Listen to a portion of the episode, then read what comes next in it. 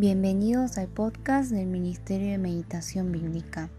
Hoy estamos meditando en el libro de Nahum, capítulo 2, versículos 1 al 13. Voy a leer en la versión Nueva Traducción Viviente y luego vamos a pasar a una breve reflexión. Que el Señor nos acompañe, nos guíe y nos hable en este tiempo para poder conocerle más y amarle en su palabra.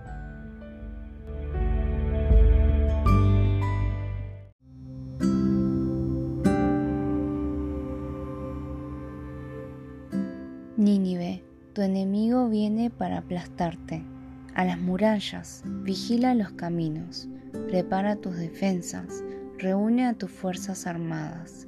Aunque el destructor arrasó con Judá, el Señor restaurará su honor. A la vid de Israel le arrancaron las ramas, pero él restaurará su esplendor. Los escudos resplandecen rojizos a la luz del sol. Miren los uniformes escarlatas de las valientes tropas. Observen a los deslumbrantes carros de guerra tomar posiciones. Sobre ellos se agita un bosque de lanzas. Los carros de guerra corren con imprudencia por las calles y salvajemente por las plazas. Destellan como antorchas y se mueven tan veloces como relámpagos. El rey grita a sus oficiales y ellos tropiezan en su apuro por correr hacia los muros para levantar las defensas. Las compuertas del río se abrieron con violencia. El palacio está a punto de desplomarse. Se decretó el destierro de Nínive y todas las sirvientas lloran su conquista, gimen como palomas y se golpean el pecho en señal de aflicción. Nínive es como una represa agrietada que deja escapar a su gente. Deténganse, deténganse, grita alguien, pero nadie siquiera mira hacia atrás. Roben la plata, saqueen el oro. Los tesoros de Nínive no tienen fin, su riqueza es incalculable. Pronto la ciudad es saqueada, queda vacía y en ruinas. Los corazones se derriten y tiemblan las rodillas.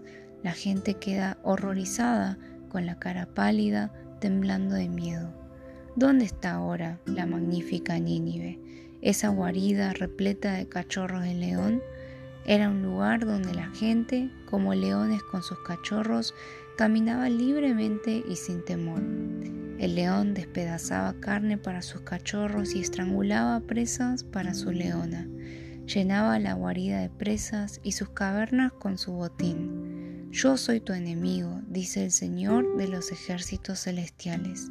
Tus carros de guerra serán quemados, tus jóvenes morirán en la batalla. Nunca más saquearás las naciones conquistadas, no volverán a oírse las voces de tus orgullosos mensajeros.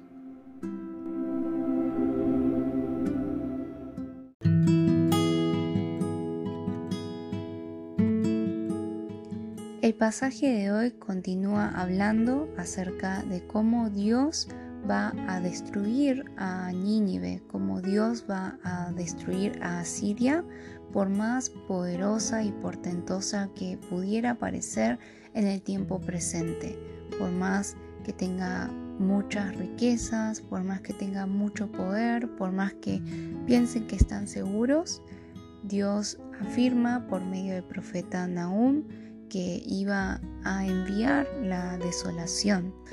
Todo esto también en el sentido, como dice el versículo 2, en el cual Dios restauraría la gloria de Jacob. Ahora bien, si nosotros vemos este pasaje de manera superficial, sería fácil llegar a la conclusión siguiente. Ah, entonces Dios va a destruir a mis enemigos, Dios va a restituir mi gloria, entonces yo eh, puedo estar segura y confiada en que todas las personas que me están calumniando o quizás haciendo mal, Dios las destruirá y yo seré enaltecido. Si nosotros pensamos superficialmente el pasaje hoy, podríamos llegar rápidamente y apresuradamente a esta conclusión. Entonces para poder comprender bien y poder aplicar correctamente el contenido de este pasaje, podemos pensar sencillamente en lo siguiente. ¿Qué quiere decir el versículo 2 cuando vemos esta característica de Dios? Que Dios restauraría la gloria de Jacob como la gloria de Israel. En principio tenemos que entender que no se trata simplemente de restituir o de volver a poner en, cierto lugar la, gloria de, de, Israel, que sí había sido en gran manera afligida por Asiria en diversas ocasiones. Pero si veamos un poco más a la esencia, ¿por qué Dios va a restaurar la gloria de Jacob? También tenemos que recordar por qué Asiria eh, había hecho afligir al reino del norte, por qué Dios había permitido que el reino de Asiria esté molestando, por así decir, a la nación de Israel. Y si nosotros vemos en base al pacto de Dios, entendemos que también Dios permitió esas aflicciones y permitió que Asiria fuese levantada, es decir, en Nínive, que es la capital, porque el pueblo de Israel estaba en pecado. Y en numerosas ocasiones, por ejemplo al norte de Israel, Dios había enviado mensajeros advirtiéndoles, pero aún así no se arrepintieron y vino la destrucción, en este caso por manos de los asirios. Pero entonces vemos que Israel en este sentido había tenido una desolación en algún sentido merecida. Entonces la pregunta que nos hacemos en base a lo que vemos sobre cómo es Dios en todo el libro de Nahum es ¿por qué Dios castigaría a Asiria? ¿Y por qué Dios, haciendo esto, restauraría la gloria de Jacob? Bueno, claramente los asirios, a pesar de que Dios los haya utilizado como instrumento y haya permitido la destrucción a través de ellos, eso no significa que ellos no hayan sido soberbios o que hayan rechazado a Dios incluso. Pero por el otro lado, ¿por qué Dios restauraría la gloria de Jacob? ¿Y qué tiene que ver esto con nuestras vidas? Entonces, que Dios restaure la gloria de Jacob significa que Dios es un Dios que va a cumplir su pacto. Aquel pacto que Dios había hecho desde la antigüedad, desde Abraham, con Isaac, con Jacob, aquel pacto, por más que hayan pasado los años, por más que haya habido un problema en el medio, Dios va a restaurar la gloria de Jacob. ¿Por qué? porque Dios es un Dios que cumple su pacto. Entonces cuando nosotros lo aplicamos a nuestras vidas y vemos a este Dios que restaura a su pueblo, entonces podemos entender que no significa meramente que Dios va a restaurarnos quizás de alguna situación incómoda o de dificultad en la que estamos, sino que tiene un significado más profundo. Significa que Dios va a cumplir su pacto en su pueblo. ¿Y esto qué significa para nosotros? Es más, teniendo la revelación de Jesucristo, ¿cuál es esa obra que Dios va a hacer en nuestras vidas, que Él hace en nuestras vidas por más dificultades o situaciones difíciles que, que podamos estar sobrellevando?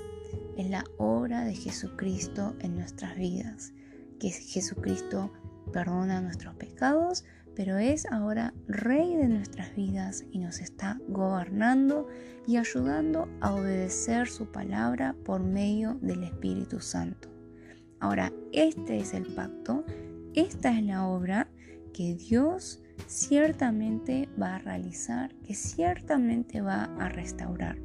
Entonces, cuando apliquemos esto en nuestras vidas, ¿de qué manera lo vamos a aplicar? ¿Qué es aquello que Dios va a cuidar y preservar en nosotros? No es meramente nuestra vida, nuestra comodidad nuestro nombre o nuestra gloria como nosotros usualmente entendemos, sino que Dios va a cuidar y preservar su obra celestial en nosotros, es decir, nuestra salvación, el ir asemejándonos a su Hijo Jesucristo. Entonces, ¿cómo lo aplicamos en nuestras vidas? ¿Cuáles son aquellas situaciones que están acechando con nuestras vidas? ¿O cuáles son esas emociones o pensamientos que están en nuestro interior que parecen que son arrollantes y, y nos gobiernan? Pero ¿de qué manera vemos a través del pasaje de hoy que Dios ciertamente restaurará la gloria de Jacob. Él ciertamente hará su obra en nuestras vidas. Y quizás sí también estemos en una situación concreta en la cual por ser pueblo de Dios estemos en una situación incómoda, una situación que no nos beneficia, pero ¿en qué podemos descansar? En que Dios va a cumplir su obra en nuestras vidas. Y no solo significa que destruirá o no a aquella persona que nos está afligiendo, sino que ahora tenemos una revelación aún mayor y sabemos que Dios nos va a ayudar en todo tiempo para poder restaurar aquello que nosotros debemos hacer delante de Dios. Y muy brevemente, por último, también podríamos preguntarnos a través del pasaje de hoy si no hay personas como Nínive alrededor nuestro que tienen muchas riquezas, que parece que andan muy cómodos, que tienen grandes palacios y que quizás nosotros estamos buscando ser como Nínive, a pesar de que Nínive rechaza a Dios. Entonces también podemos aplicar eso en nuestras vidas, hacernos esa pregunta y pedirle al Señor que nos ayude a ver las cosas no con los ojos terrenales, sino con los ojos celestiales. Esperamos que esta reflexión haya podido ser de ayuda para su meditación personal y les animamos a poder seguir meditando cada día, de día y de noche.